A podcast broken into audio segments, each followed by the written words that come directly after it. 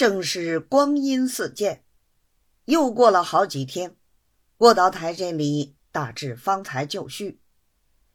有些拿得出钱的，早已放心胆大，小的可以无事，就是得点处分，也不过风流罪过，不至于挂误功名。撤差的就可得差，撤任的还可回任。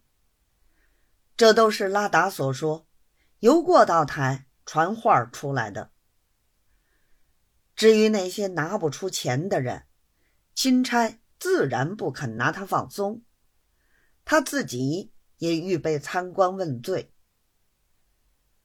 到了期满的这一天，大家早已死心塌地的了。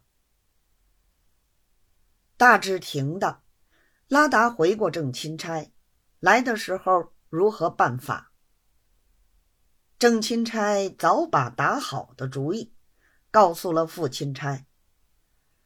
副钦差的官儿虽然比郑钦差小些，然而论起科分来，他入翰林比郑钦差早十年，的的确确是位老前辈。做京官的最讲究这个，他面子上。虽然处处让郑钦差在前头，然而郑钦差遇事还得同他商量，不敢僭越一点儿，恐怕他摆出老前辈的架子来，那是大干物议的。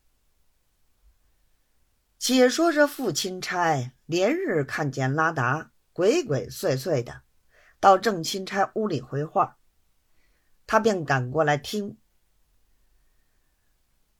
等到他来了，师生二人又不说了，因此心上大为疑惑，便向郑钦差发话道：“怎么这些随员当中，只有拉某人会办事儿？”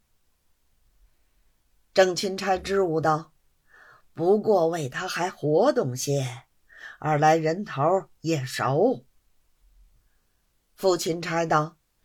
事情太多，怕他一个人忙不了。